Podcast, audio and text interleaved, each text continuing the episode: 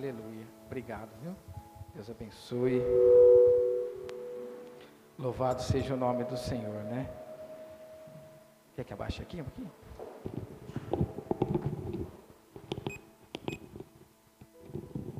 Aleluia. Glória a Deus. Bom. Irmãos, o Senhor já tem falado conosco, amém? É só nós abrirmos o coração. Aleluia. O Senhor colocou uma palavra no meu coração nesta madrugada e se encontra em Gênesis, capítulo 41, amém? Apenas é uma confirmação do que o Senhor já está falando neste culto. Eu louvo e agradeço o nome do Senhor, amém? Aleluia, Jesus. Nós vamos falar sobre José do Egito, amém?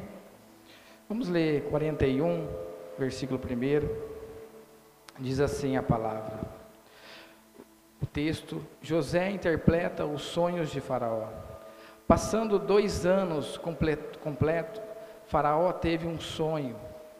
Perecia-lhe achar-lhe de pé junto ao Nilo. Do rio subia sete vacas formosa à vista, e as gordas passavam no carriçal. Após ela subia do rio outras sete vacas, feia à vista das magras, e, e pararam junto às primeiras na margem do rio. E as vacas feias à vista e as magras comia a sete formosa à vista da gorda. Então acordou o faraó, tomando a dormir, sonhou outra vez. De outro, só a haste saía sete espigas cheias e boas. Após elas, nasciam sete espigas mirradas e crescentadas do vento oriental.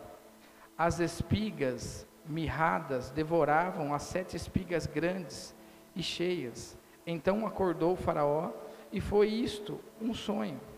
De manhã, achando-se ele de espírito perturbado, mandou chamar todos os seus magos do Egito e todos os seus sábios, e lhe contou o sonho, mas ninguém havia que lhe o interpretasse. Então disse a Faraó, o copeiro-chefe, então disse a Faraó, o copeiro-chefe, lembrando-me hoje das minhas ofensas, em, estando Faraó muito indignado contra o seu servo, apondo-me sob prisão na casa do comandante do, da guarda, a mim e ao padeiro-chefe, tivemos um sonho da mesma noite, e eu e ele sonhamos, e cada um um sonho com a sua própria significação. Achava-se conosco um jovem hebreu, servo do comandante do guarda. Contamos-lhe os nossos sonhos, e ele nos interpretou, cada um segundo o seu sonho. E como não interpretou, assim mesmo se deu, e eu fui restituído ao meu cargo, e outro foi enforcado. Então Faraó mandou chamar José, e fizera sair da pressa da masmorra e ele se barbeou, mudou as roupas, foi apresentar-se a Faraó. E este lhe disse: Tive um sonho e não há quem intérprete. Ouvi dizer que, porém, o teu respeito, que quando ouves um sonho, podes interpretá-lo. Respondeu-lhe José: Não está isso em mim, mas Deus dará resposta favorável a Faraó. Amém? Pode se assentar, louvando o nome do Senhor. Aleluia. Irmãos, aqui eu estou diante de uma passagem onde Deus, Ele quis fazer notório a sua glória sobre a vida de um jovem. José, quando foi chamado pelo Senhor, José tinha 17 anos. José, ele não sabia o que o Senhor tinha com ele. Mas José teve dois sonhos quando ele tinha 17 anos, e os seus sonhos, os seus irmãos jogavam seus fartos sobre ele, né? O outro, o sol e a lua se curvava a ele. E José não tinha ainda a interpretação daqueles sonhos quando ainda era jovem, mas quando Deus escolhe um homem, Deus escolhe uma mulher, Deus escolhe um jovem, um velho, para que seu nome seja glorificado. Aí nós vamos entender o processo a qual Deus leva o ser humano para ser provado. Né? Quando Deus ele quer provar alguém, Deus já sabe do resultado, mas quem não sabe somos eu e você. Assim foi a vida de José. Aqui nós lemos uma parte onde José agora ele vai ser honrado por Faraó, o segundo homem com mais poder sobre o Egito. Até mesmo um anel foi colocado no seu dedo. Mas quando eu olho para trás, eu vejo 13 anos de Deus trabalhando na vida deste jovem. O começo desse capítulo, abre para nós, capítulo 37, versículo 5. Vamos ver um pouquinho do que José teve que passar. Teve José um sonho e relatou aos seus irmãos, por isso os seus irmãos o odiavam mais. Olha só, quando Deus tem algo com pessoas, outras pessoas vão te odiar. E eu e você precisamos saber para que fomos chamados, para que Deus colocou algo dentro de nós, para que lá na frente o nome dele seja exaltado. Passa o versículo, isso. Pois lhe disse: rogo, ouve o, o sonho que tive. Atava-me o feixe no campo, eis que o meu feixe se levantou e ficou de pé, e os vossos feixes rodeavam e se inclinava perante o meu. Então lhe disse os seus irmãos: Reinará com efeito sobre nós? E sobre nós dominará realmente? E com isso, tanto mais odiava por causa dos seus sonhos e suas palavras. Irmãos, aqui iniciou algo de Deus na vida de José. José não sabia que Deus estava levando para a escola do Espírito. Nós conhecemos a escola física, mas Deus tem uma escola espiritual. E se eu e você não abrir a mentalidade, o coração, a poder compreender que circunstâncias contrárias sobre as nossas vidas, às vezes é a própria digital do Senhor nos modelando. Agora, olha só, versículo 11, vamos ler o que está escrito. Os seus irmãos lhe tinham ciúmes. O pai, o pai, no entanto, considerava caso consigo mesmo. E como foram os seus irmãos apacentar o rebanho do seu pai, é. Sequim, né? Perguntou Israel a José: não apacenta os teus irmãos o rebanho? Esse vem enviar-te a eles. Respondeu-lhe José: Eis-me aqui. Pode parar por aqui. O pai agora envia José a observar os seus irmãos. Quando os seus irmãos viram que José vinha, tramaram matar a sua vida. Irmãos, aqui está o espírito de Satanás na vida daqueles que não guardam o seu coração. Tudo que eu e você precisamos guardar, a palavra de Deus fala: tudo que tem que guardar, guarde o teu coração, porque do coração tem todas as saídas da vida. Mas onde está o seu coração? O coração não é isso.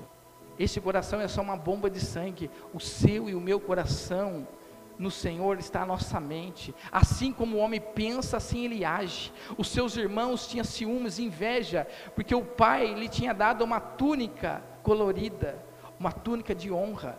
José era odiado porque era o filho ali da velhice e tinha ali carinho especial por ele. Assim, quando Deus te escolhe para te colocar algo dentro de você, onde vai brilhar mais a luz do Senhor, as pessoas vão te odiar. E você e eu precisa entender o cenário disso para nós dar uma resposta de quando os dias mal chegar. Assim como o profeta Jeremias, quando ele somente queria montar uma família, ter uma vida comum, Deus escolhe. E fala: Eu te escolhi dentro do ventre da tua mãe. Não foi você que me escolheu, mas foi eu que te escolhi para um propósito, para uma vida em mim. Jeremias não queria servir ao Senhor no seu ministério. Por muitas vezes nós vamos ver os relatos dele, envia outro, fale com outro. Quando ele mesmo não decidiu falar, Deus levantou Baruque para falar no lugar dele, porque a obra de Deus nunca para. O ser humano ele pode tirar um tempo, ele pode fazer o que ele quiser, mas a obra de Deus ela é realizada. Entenda que Jeremias não quis falar, mas Baruque se colocou à disposição. Assim serve para nós. Agora José, olha que interessante. Ele vai de encontro a uma região de Siquim, vê os seus irmãos, se eles estão apacentando as ovelhas de seu pai. E de repente um homem aparece neste caminho e fala: O que procuraste? Aí eu te pergunto: quem é esta pessoa que estava neste caminho? É o anjo do Senhor. Deu a direção exata. Irmãos, quando Deus quer trabalhar, a pessoa pode errar o caminho, mas Deus coloca lá uma pessoa para mostrar o caminho, para falar: este é o caminho, vai por aqui. E ali então José começa aquele caminho, encontra seus irmãos. Os seus irmãos, vendo de longe, já trama algo contra a vida dele. Estou aqui contando a história porque tem algumas pessoas que não conhecem. Pegam ele, alguns quer matar, outros decidem não matar, joga numa cisterna rota, sem água, mas pode ser que essa cisterna, que é um poço, pode estar barrenta. Imagina agora a sensação. Os seus irmãos jogaram numa cisterna. Se coloca agora na vida de José, um garoto de 17 anos, amado pelo seu pai. Os seus irmãos de sangue, da sua casa, da sua parentela, jogaram numa cisterna querendo dele o que? O pior. Mas Deus querendo o melhor. Como foi falado aqui, quem se exalta, o próprio Deus se abate. Mas aquele que se humilha nas potentes mãos do Senhor, no tempo oportuno, o nosso Deus te exaltará, porque não isso não depende de homens, isso depende do nosso Senhor. Por isso que quando eu olho para as escrituras, eu vejo a grandeza do amor de Deus o cuidado que Ele tem para trabalhar na vida de qualquer pessoa. Aí a gente fala assim, mas essa pessoa, essa aqui tem um coração duro, essa pessoa é difícil. Quando cai na mão do oleiro, não tem pedra dura, não tem, não tem irmãos, porque Deus sabe onde toca. Deus é aquele que faz a ferida, mas é aquele que sara a ferida. Deus é aquele que estabelece a vida, mas é aquele que abate a vida. Esse é o nosso Deus, o Todo-Poderoso. E ali então, José, eu imagino eu, porque a palavra não diz, imagino ele, ele gritando para seus irmãos, falando a cada nome: Rubem, Benjamim, me tire daqui. O desespero dele, porque foi os seus irmãos que jogaram mas ninguém falava com ele. No outro dia, uma caravana se apresenta, passando perto. Os seus irmãos falam: se nós não vamos matar, então vamos vender. E quantas vezes os nossos irmãos vendem os nossos sonhos, com palavras, com atitude, mas esquece que existe um digital do céu, o próprio Deus trabalhando para que aquilo que foi liberado de morte, Deus traga vida. José não estava entendendo, irmãos. Ele agora ele é vendido por um preço por seus irmãos. É diferente nos dias atuais, onde nós olhamos para famílias por causa de herança. Um não fala mais com o outro, porque passou a perna, porque a mãe ou o pai favoreceu um. Irmãos, eu tenho esse exemplo dentro da minha casa. O meu pai nunca ligou para isso. E graças a Deus ele vive a vida dele diferente de todos os irmãos. Meu, meu pai é o único que fala com todos os irmãos. Uma família de 11. Mas tem pessoas que por causa de dinheiro não falam um com os outros. O que nós vamos levar dessa terra? Como foi falado aqui, se a gente não se resolver, aquilo que é da terra precisa ser resolvido da terra, porque no céu não se resolve problema. Aqui está para ser resolvido Aqui está o caminho a ser trajado com o Senhor, vivido com o Senhor. Amém? Agora José, ele é vendido. Vamos dar uma olhada. Abra o versículo 24. Ou 19 ao 20, desculpa. 37. Dizia uns aos outros: Vem lá o tal sonhador. Vide, pois, agora, matemos e lancemos numa dessa cisterna, e diremos: Um animal selvagem o comeu. Vejamos que lhe darão os, nossos, os, darão os sonhos. Mas Rubem, ouvindo isso, livrou-os da mão deles e disse: Não tiremos a vida. Agora vai no versículo 24. E tomando, lançaram numa cisterna vazia, sem água. Vai para o versículo agora 28. E passando os mercadores medianitas e os irmãos de José lançaram e tiraram da cisterna e venderam por 20 ciclos de prata. E os ismaelitas, esses levaram José ao Egito. Aqui agora inicia uma nova trajetória. José do Egito. Quantas vezes, irmãos, as pessoas nos vende por uma palavra, uma atitude, uma circunstância. Como foi falado, o nosso valor lá fora, as pessoas vão dar o devido valor pelo que ela tem, pelo nome, pela posição. Na igreja do Senhor não é assim. Aquele que tem mais tem que servir mais. Aquele que é, não é. Porque assim Jesus falou: quem quer ser reconhecido no céu, não precisa ser reconhecido na terra. Aquele que exerce autoridade, ele age diferente. Mas nos dias atuais, nós vemos um cenário diferente. De quem está com a bandeja, não quer servir, quer ser servido. E aí está o problema dos nossos dias, que nós fomos chamados para servir ao Senhor, amar uns aos outros. Mas nessa dedicação, muitos caem, porque não é a posição, não é o nome, é sim o nome que está sobre todos os nomes, o nome de Jesus, a qual todo joelho se dobrará um dia e toda língua confessará que só há um Senhor. Mas na realidade, quantos senhores estão reinando? Quantos homens de autoridades tem feito do jeito que Ele quer. Mas nós precisamos ter o coração de quem? De Jesus.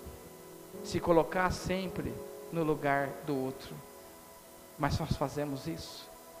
Muitas vezes não. E por isso que nós erramos, erramos feio. A nossa dedicação está bem longe do alvo que é Cristo.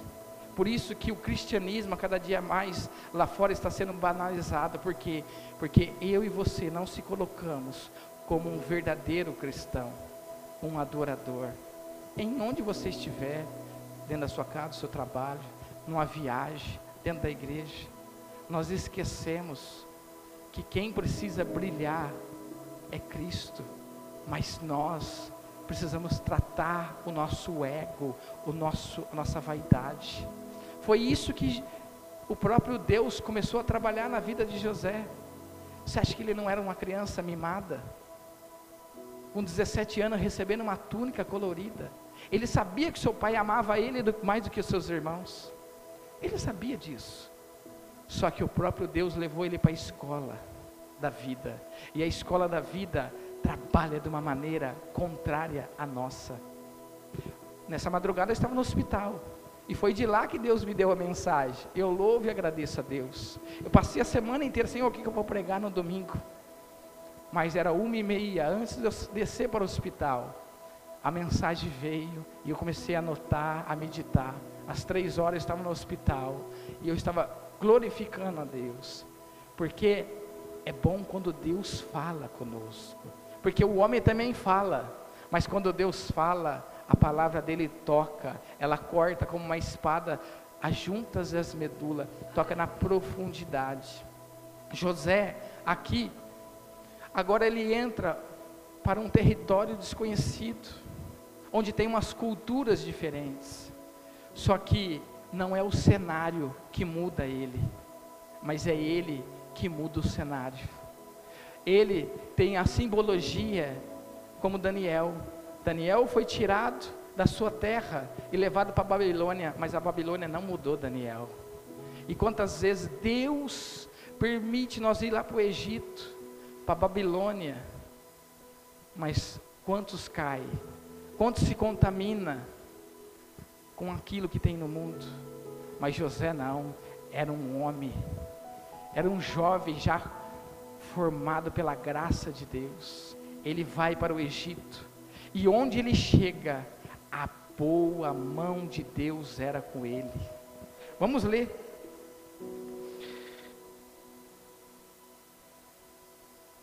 Trinta e um, trinta e sete, trinta e um.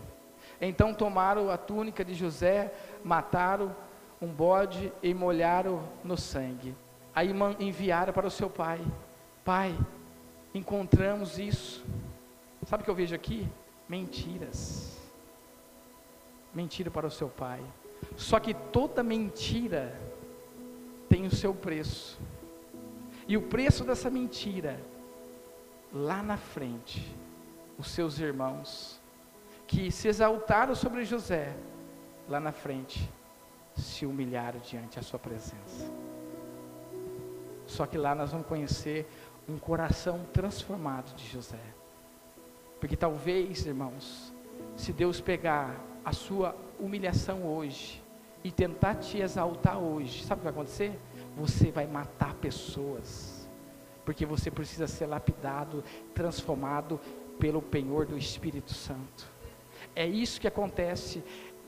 Uma fruta que nasce fora do tempo, ela pode apodrecer antes, ela pode cair da árvore antes, mas quando a nossa vida ela é gerada no tempo certo de Deus, ela é abundante.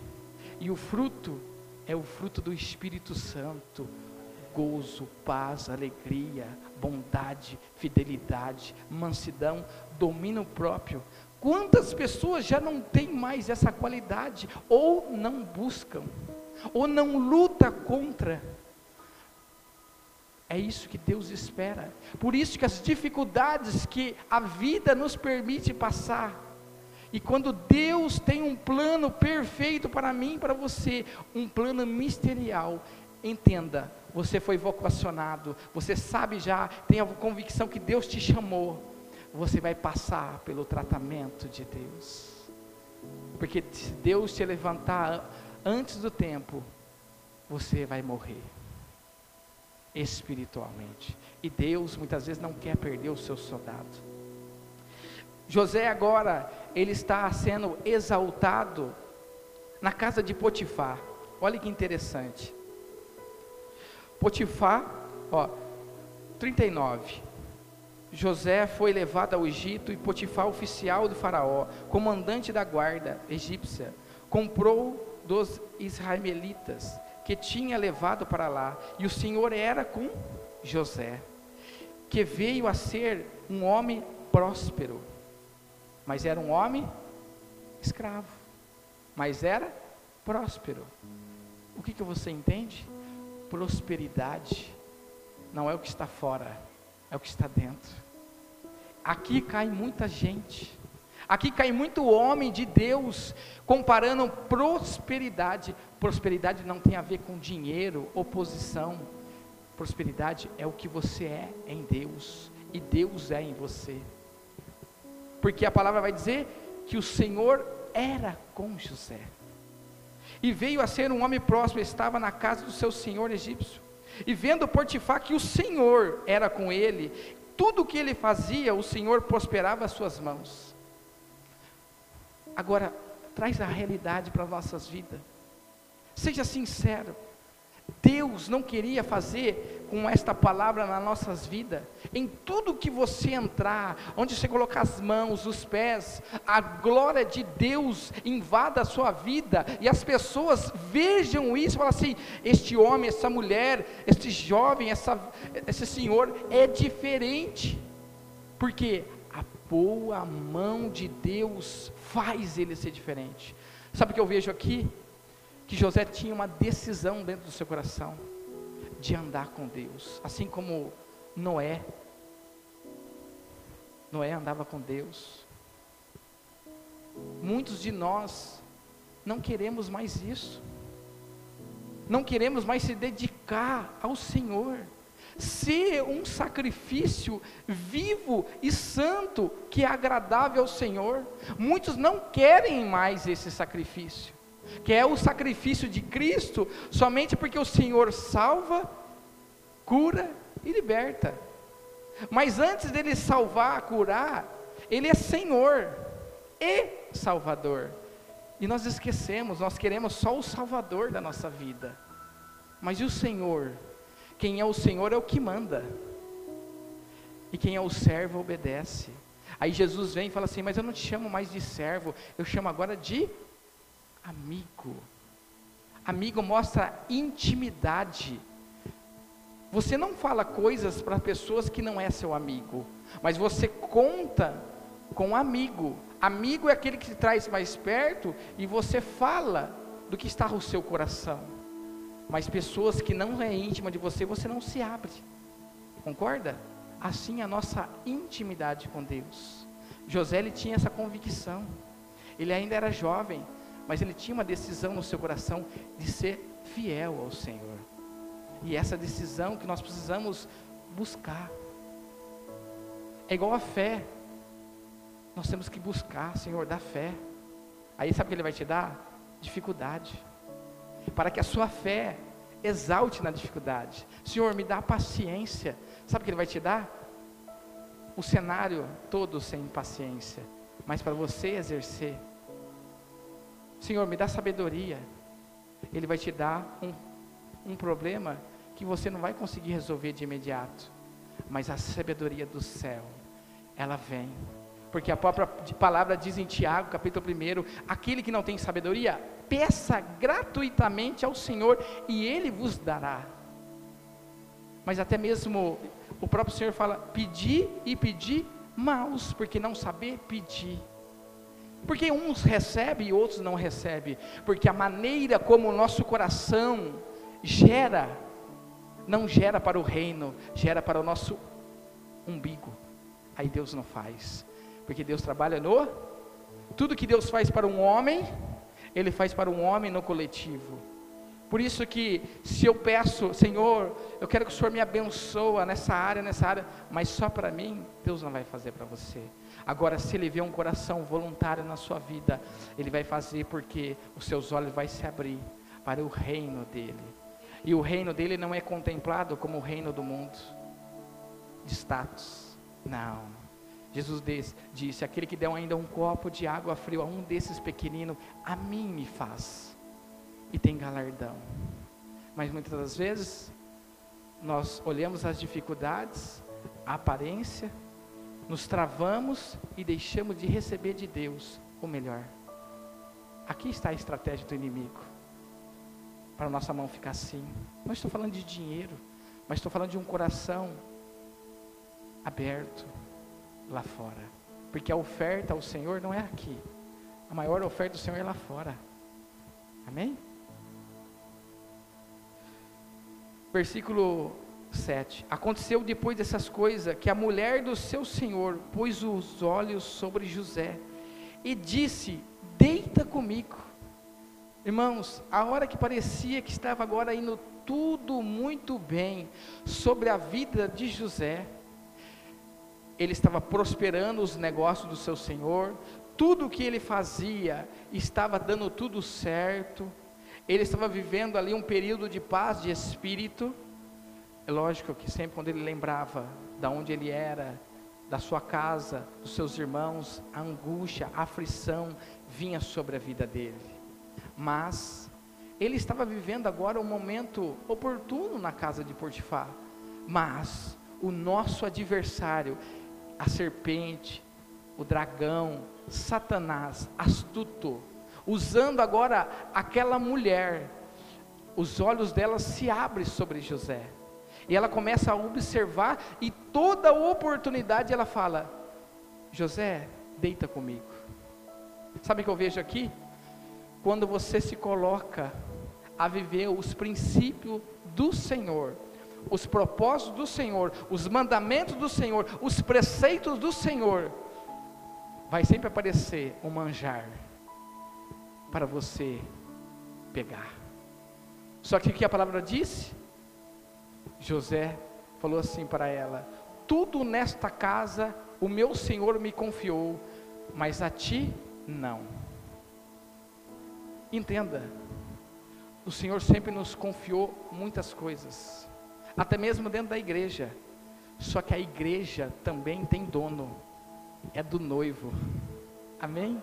Então não tente tocar na igreja, porque a igreja também tem dono. Não tente pegar manjares que Satanás te coloca. Por quê? Porque a queda vai ser grande e fatal na sua vida. José, ele corria da mulher, mas um dia ele entrou, o que acontece?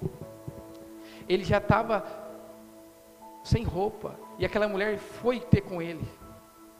E ali ele correu dela, ela ficou com as vestes nas mãos. Ela gritou, pediu socorro e contou outra mentira sobre a vida de José. E onde vai parar José? Vamos ler? Vamos ler aqui, ó.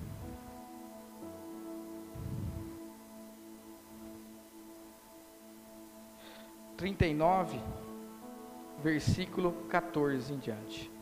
Chamou pelos homens da sua casa e disse: Vide, trouxemos o meu marido, esse hebreu, para insultar-nos, e veio até aqui a mim, para me deitar comigo. Mas eu gritei em alta voz, e ouvindo ele que ele levantava a voz, gritava, chegou e as vestes ao meu lado e saiu, e fugiu para fora. Conservou-lhe ela junto de si as vestes até, dele, até que seu senhor voltou para casa. Então lhe falou, segundo as mesmas palavras, e disse: O seu servo hebreu, que trouxeste e visto ter comigo para insultar-me. Quando, porém, levantei a voz, gritei, e ele, deixando as suas vestes ao meu lado, fugiu para fora. E tendo o Senhor ouvido as palavras da sua mulher, como lhe tinha dito, desta maneira fez o teu servo, então lhe acendeu a ira. E o Senhor de José o tomou e lançou na onde? No cárceres.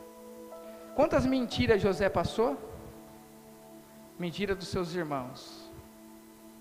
A mentira agora com esta mulher.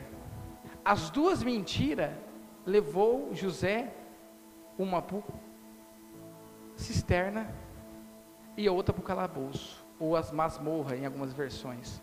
O que, que eu entendo isso, irmãos?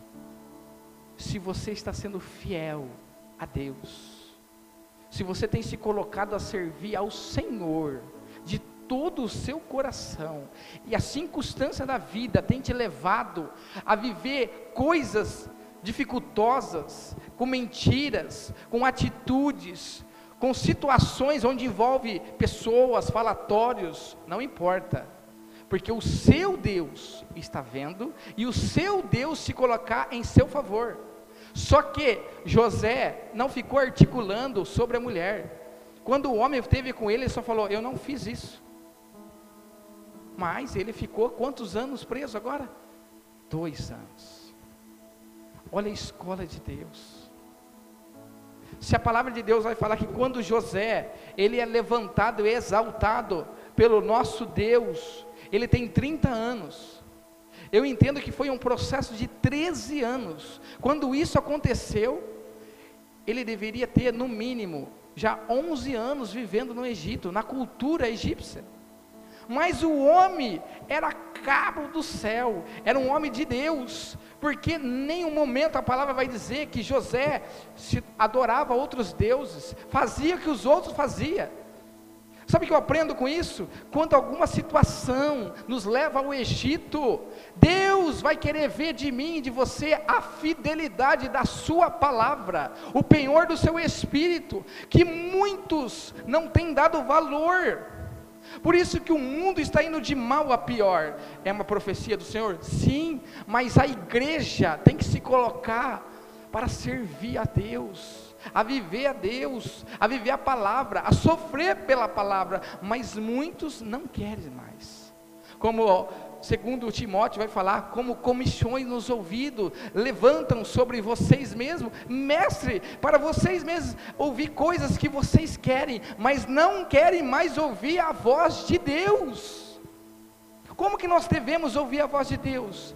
Orarmos, lermos a palavra, se santificarmos. Você não tem noção que quando você fazer isso bonitinho na sua vida, como regra de prática e fé, Deus vai usar tudo que tem para falar com você. Você vai estar sensível, você vai estar mergulhado nele, você vai conhecer a voz dele. Mas muitos, às vezes, têm 10 anos de casa de Deus, mas não conhecem a sua voz ainda. O inimigo fala e acha que é Deus falando. Samuel era uma criança, ele não conhecia a voz de Deus.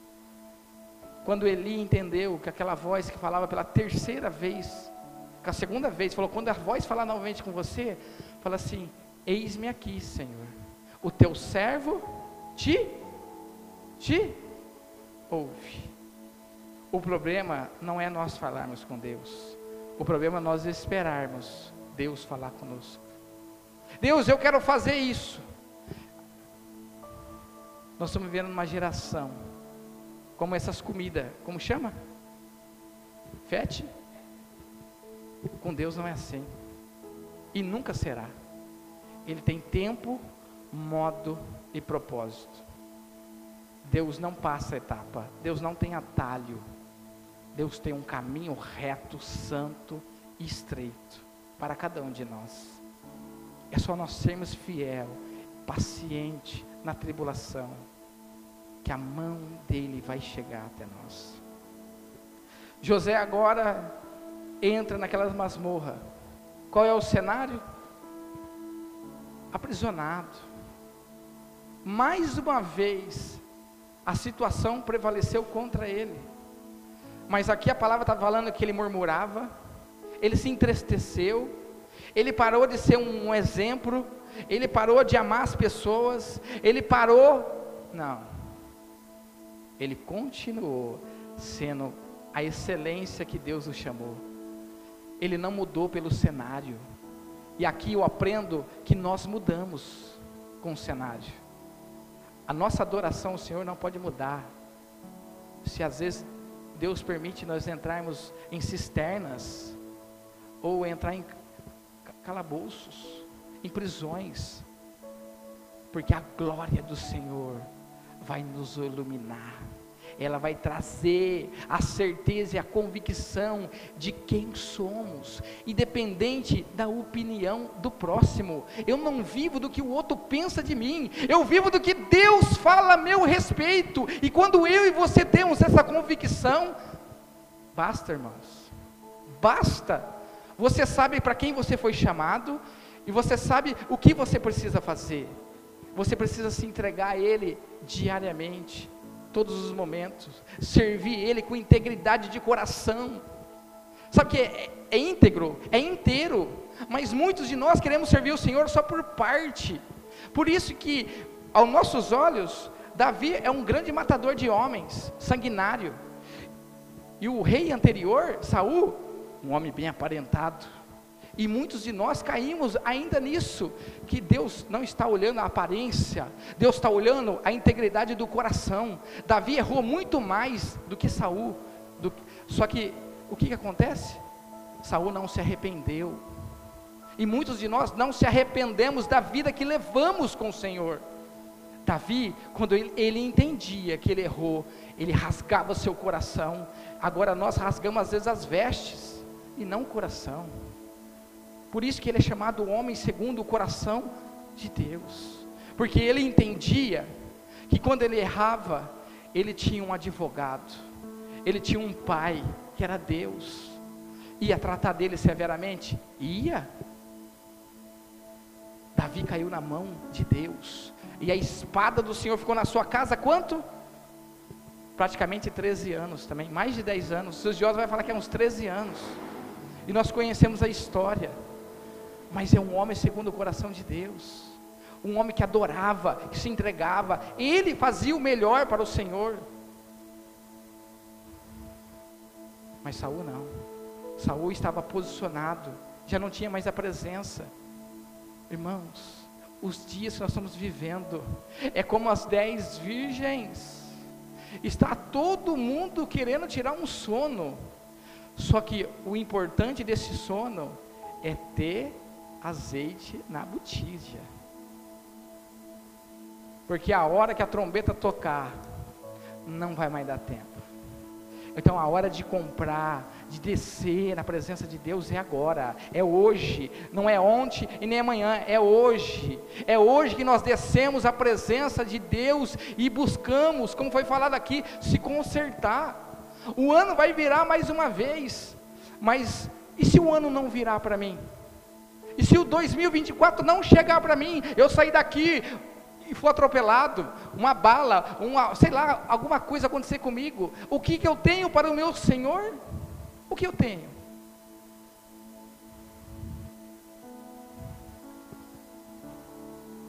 Eu tenho que ter a minha essência no Senhor. Eu tenho que ter o perfume de Cristo. Eu tenho que ter as marcas de Cristo. Jesus disse: Se fizeram assim com a vara verde, quanto mais as secas. Quem é a seca? São a nós, a igreja. Mas a cruz, ninguém mais quer carregar. Mas as bênçãos, oh, eu sirvo um Deus que Deus prospera, de dentro e por fora, faz você ter. Mas irmãos, isso não quer dizer nada. Se você ganhar coisas do Senhor, bênção do Senhor e amanhã perder a presença dEle.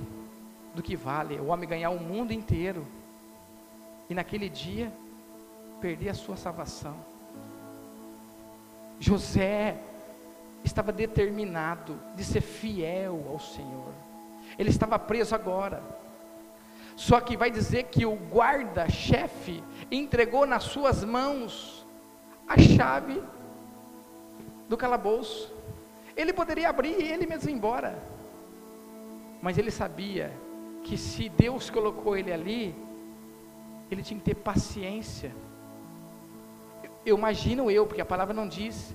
Será que quando às vezes ele ia dormir, ele lembrava dos dois sonhos? Eu acho que ele lembrava. Só que olha que interessante, Deus fala assim: vou fazer na sua vida, vou te levantar, você vai ser coluna, vai ser um vaso na minha mão. Aí sabe o que vem? Contrário? Vem uma onda contrária. Só te leva mais longe aos seus olhos do objetivo de Deus. Só que não está te levando longe, está levando ao início do projeto de Deus. Porque nós precisamos ser trabalhados, não por fora, não por performance, mas por essência do Espírito Santo. Precisamos queimar por Deus quando nós falamos assim, vamos orar, eu preciso desejar o momento da oração. Sabe qual foi o momento mais delicado para mim? Para mim, estou falando de mim. Foi quando a minha esposa teve o Davi. Porque eu não sabia se eu poderia dormir ou se eu poderia ficar acordado, porque toda hora a criança ficava naquela, eu ficava sem dormir, sem. Irmãos, eu, eu, eu passei um estreito, porque eu gosto da madrugada. Faz 14, 15 anos, eu amo a madrugada. Eu gosto de descer na madrugada. Às vezes eu acordo três horas e não volto mais dormir. Eu amo. E quando aconteceu que o Davi nasceu, aquela coisa, né? A criança não dormia. É cólica, é isso. Eu entrei em parafuso. Mas graças a Deus que é dois meses e meio e aquilo cessa e a, a nossa vida volta ao normal de novo. Mas é, foi desesperador para mim. Porque você ser pai você tem uns desafios diferentes. Só quem é vai entender isso. Mas agora José, ele vai revelar dois sonhos: um do copeiro e um do padeiro. E do jeito que ele revela, acontece. Um é decapitado e um volta. O que José pensa ele fala: lembra de mim, quando você for estabelecido. Sabe aquela palavra? Quando Deus fazer na sua vida, lembra de mim? Quantas pessoas falam assim: não, quando Deus fizer na minha vida, eu vou te ajudar. que foi falado aqui já hoje, e vira as costas. E a gente leva para o pessoal, e Deus leva para a sua presença, porque Deus quer ter um tete a tete. Sabe onde Deus fala conosco? Não é na festa, no dia da festa, é no dia do luto. Salomão diz isso. Há mais sabedoria no luto, na morte, do que na vida. Porque quem está vivendo está curtindo, não está preocupado com nada. Mas quando você está diante de uma pessoa que faleceu, você olha e fala assim: Meu Deus, foi do nada. Meu Deus, era amigo meu, era uma pessoa da minha família, foi embora. Agora não tenho mais a presença dessa pessoa. O que será de mim? Bate angústia, tristeza, tudo que. Não é? Mas a Bíblia vai dizer que há mais sabedoria quando você olha aquele dia do que o dia da festa. Por isso que Satanás tem investido para que a nossa carne fique, ó. Por isso que as igrejas hoje não tem mais cara de igreja, tem cara de boate. Tem que satisfazer a carnalidade. É carnaval, gospel, é arraial gospel, é tudo gospel. Tá cuspindo mesmo, porque de Deus, irmãos, nós vamos prestar conta. É melhor ser tradicional, simples. Melhor ir devagar e constante do que ir muito rápido e parar no caminho. Entende? Então, a modernidade está levando as pessoas longe da presença de Deus. E Deus não mudou a maneira de adorá-lo, de servi-lo. Ele não mudou a maneira de trabalhar nas nossas vidas. Só que a nossa geração, eu falo isso com tristeza do coração, é uma geração fraca. Porque quando eu me converti há 15, 16 anos atrás, o batismo do Espírito Santo era frequente. Hoje, quando você ouve falar assim, olha, teve um encontro lá, algumas pessoas foram batizadas. Está difícil, irmãos. Porque a única marca de nós trazermos o, o batismo ao nosso coração, o batismo do Espírito Santo, primeiro você tem que desejar Ele. Não é o que você vai fazer que você vai trazer Ele, mas é o desejar. Você tem que desejar o Espírito Santo. Eu, quando fui batizado, eu desejei. E quando eu passei o pior momento da minha vida, foi quando eu levantei as minhas mãos e ele desceu sobre a minha vida de uma maneira poderosa. Faz 16 anos que eu só oro em espírito. E somente quem sabe o valor disso, o penhor disso. Paulo diz: se eu falo em português, eu edifico você, mas é, se eu falo na sua língua, eu te edifico você, mas se eu oro em espírito, o inimigo não sabe. Eu mesmo não sei, mas vai ao Pai e desce. Por isso que quem conhece o ministério do David Roberts sabe, o falar em língua, o viver em espírito é andar em poder. É sobressair as dificuldades que são geradas dia e noite sobre a nossa vida, a nossa casa, e você vai sobressair, porque você não vai olhar a, su a superficialidade da, das coisas, você vai sempre olhar avante, com olhos de águia. Não é o momento difícil que você está passando que vai levar sua confiança em Deus. É isso que você tem que entender. As provas e as dificuldades, Jesus disse, falou que eram certas de vir. Nesse mundo tereis aflição, mas tenha bom ânimo, porque eu venci e todos que tiverem em mim vencerão. Então o segredo, como José está mostrando aqui com a sua vida, é ter caráter, posicionamento, fidelidade e amor. Porque José, em tudo que você vê, ele amava as pessoas, ele tratava bem as pessoas. E Deus exaltava ele em cada lugar. Então, onde Deus te colocou, seja grato, valorize as oportunidades. Porque se você for fiel nas pequenas, nas grandes será também. Então, em tudo nós somos forjados, tratados no fogo da provação. Mas quando chegou o tempo determinado, irmãos, aqui não há manipulação. Quando chega o tempo de Deus sobre a sua vida, o homem pode sapatear, O homem pode falar que não, pode fazer o que for, mas quando aquela voz fala assim: chegou o decreto sobre a tua vida, recebe, porque eu vou te exaltar. Ali chegou a alegria daquele homem que estava sofrendo. José foi chamado à presença da maior autoridade sobre a terra, Faraó. Fala, vi falar coisas boas sobre você.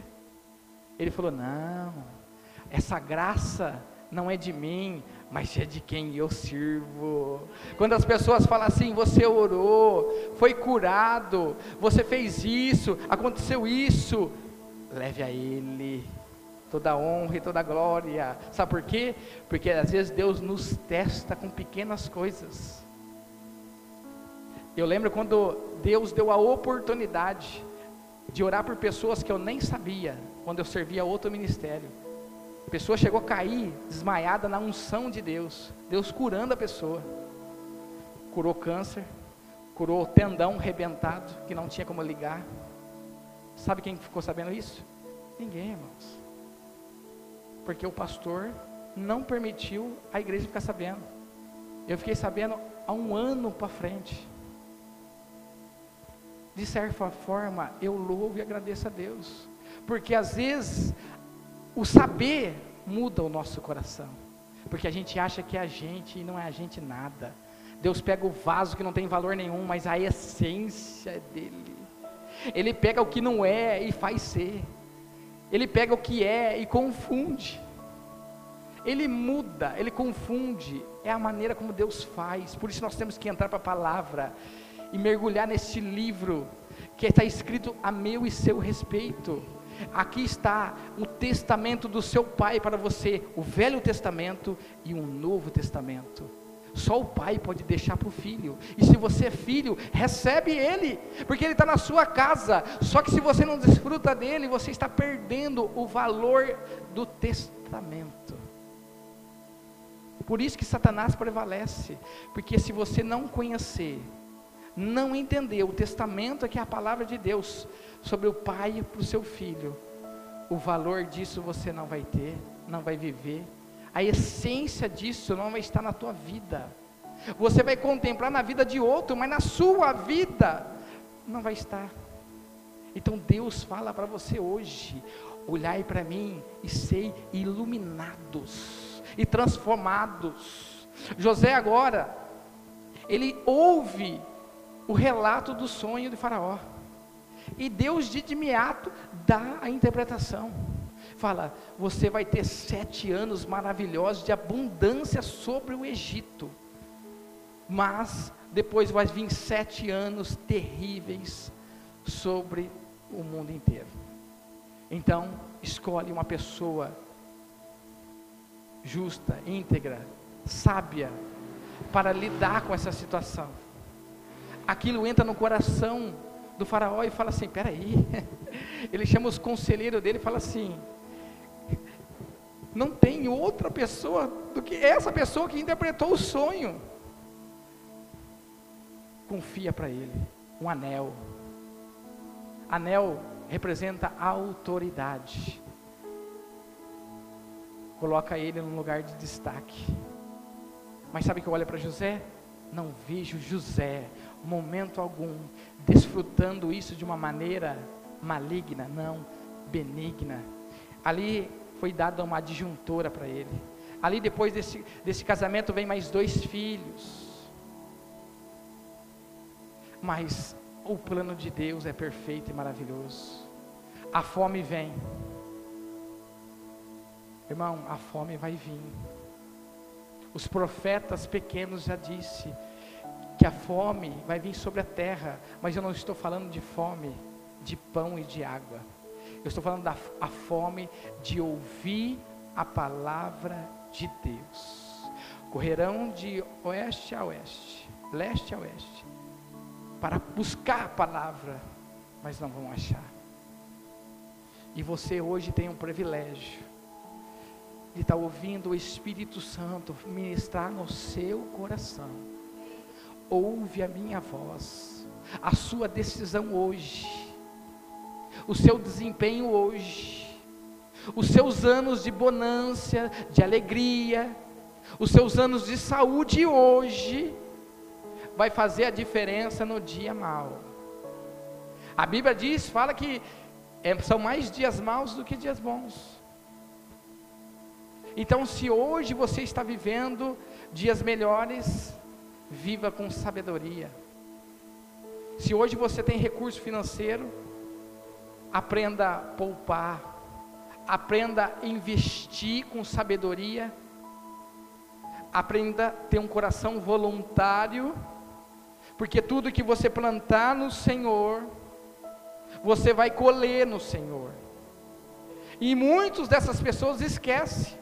E quando a abundância vem, os dias bons vêm, você fica anestesiado e você vive de qualquer maneira. Só que Deus, Ele conta tempo sobre a nossa vida.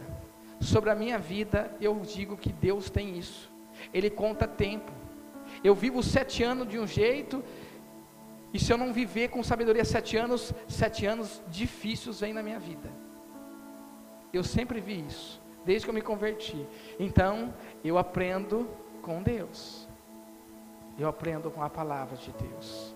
Se hoje Deus tem feito você viver dias melhores, invista mais, se dedique mais, porque os dias maus vão chegar e só o que tiver em depósito vai trazer a solução para você, para sua casa, para o seu ministério, para sua vida emocional.